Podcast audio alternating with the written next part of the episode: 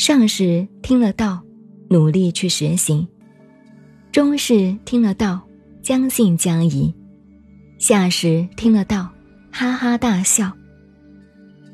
不被嘲笑，那就不足以成为道。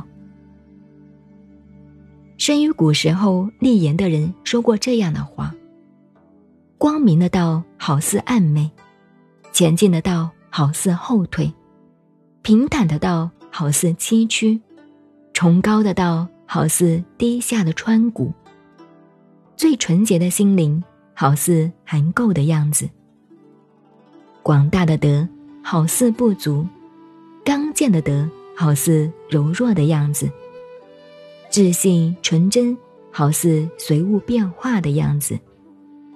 最方正的好似没有棱角，贵重的器物总是最后完成。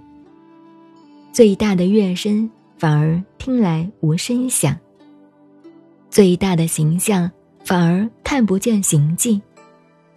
道隐幽而没有名称，只有道善于辅助万物，并使它完成。